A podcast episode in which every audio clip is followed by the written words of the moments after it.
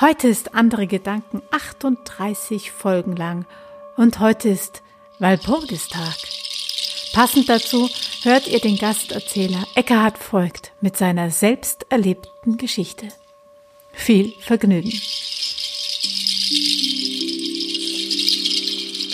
Es war heute Morgen beim Aufstehen. Es ist Walpurgis, dachte ich, ein besonderer Tag. Da könnte ich doch etwas wagen. Aber was? Ich lauschte so in den beginnenden Tag hinein, wenn es stimmt, dass es so viele andere Welten gibt, kleine, kleinste Universen. Warum wissen wir so wenig darüber? Warum wird uns gerade die kleine Welt verschwiegen, ins Fabelreich abgetan? Da bekam ich einen Impuls. Und dem wollte ich im wahrsten Sinne des Wortes nachgehen. Geh barfuß durch den Wald, sagte etwas in mir. Das ist der Weg in die kleine Welt. Dazu schien dieser regennasse Morgen wenig geeignet. Aber Impuls ist Impuls. Und so machte ich mich auf die Socken, aber ohne. Zunächst noch mit Schlappen. Auf der kleinen Straße am Feld hatte ich eine Begegnung. Eine kleine Nacktschnecke. Ein erster Test. Ich schlüpfte aus meinen Sandalen und stellte den Fuß vorsichtig neben das Tier. Kontakt! Brrr.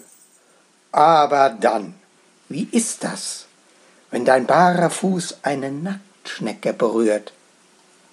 Und wie ist das für die Schnecke? Sie hatte sofort ihre Fühler zurückgezogen.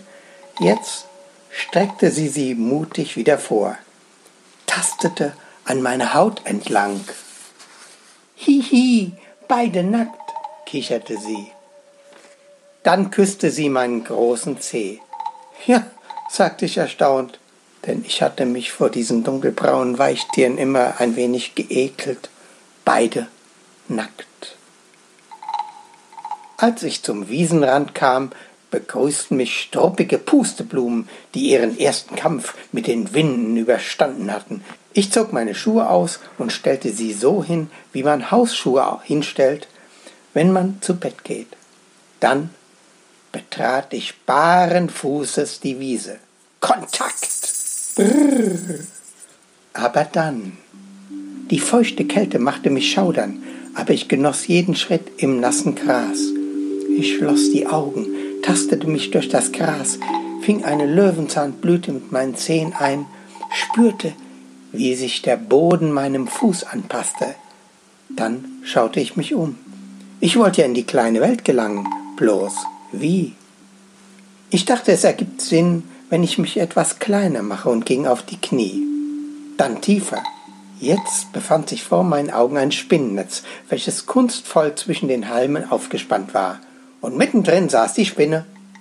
Sie blickte mich interessiert an. Ich suche die kleine Welt, sagte ich. Dies ist der Eingang zur kleinen Welt. Ich bewache ihn. Ich beschütze ihn mit meinem Netz.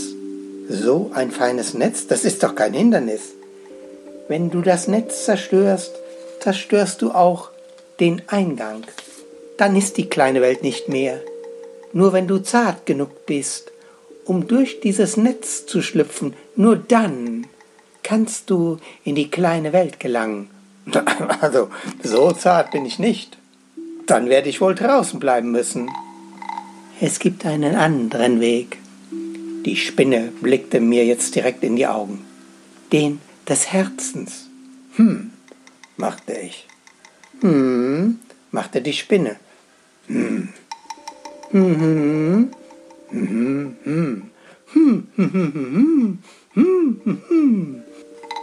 Ich dachte, sagte ich schließlich, dass du Netze spannst, um Nahrung zu erbeuten.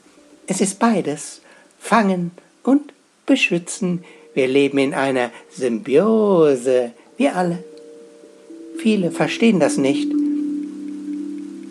Viele schöne Worte fangen mit Sim an, dachte ich. Ja, sagte die Spinne. Viele schöne Worte fangen mit Sim an. Sim, Sim, Symbiose, Sim, Sim, Sympathie, Sim, Sim, Symbiose, Sim, Sim, Symphonie, Symmetrie, Sim, Sim. Da nahm ich wahr, wie exakt die kleine Spinne ihr Netzwerk ausgerichtet hatte. Sogar die Tautropfen hingen wie ausgemessen, wie wohl arrangierte Christbaumkugeln. Ich verabschiedete mich. Danke, sagte ich. Danke für deinen Besuch, antwortete die Spinne. Simsim, simsim. Ich ging weiter. Es war ein völlig anderes Laufen als sonst. Die nasse Kühle, welche die Beine hochzog. Wie komme ich nur durch dieses Brennnesselfeld? Es gelang mit äußerster Vorsicht. Der Waldboden so federnd, so atmend, das weiche Moos, dann die Tannennadeln und spitze Stöckchen. Nie bin ich so langsam durch den Wald gegangen. Brombeerranken reckten mir ihre Stacheln entgegen. Wieder galt es jeden Schritt genau zu setzen. So dauerte mein Waldgang ziemlich lange. Ich spürte tief dabei in die Erde hinein, die sich hier dunkelbraun, fast schon schwarz zeigte. Da geschah es, dass ich hatte den Wald gerade verlassen, ein Dorn, ein kleines Loch in meine Haut ritzte, gerade so groß, dass ein winziger Blutstropfen hindurchpasste. Der Tropfen fiel auf die Erde, und sie, sie nahm ihn auf und sprach zu mir, die Erde spricht aus dem Bauch heraus und in den Bauch hinein und mitten ins Herz. Wenn du so über mich gehst, mit deinen nackten Füßen, dass du dich nicht verletzt, dann wirst du auch mich nicht verletzen. Das trage fortan in deinem Herzen. Mehr sagte die Erde nicht.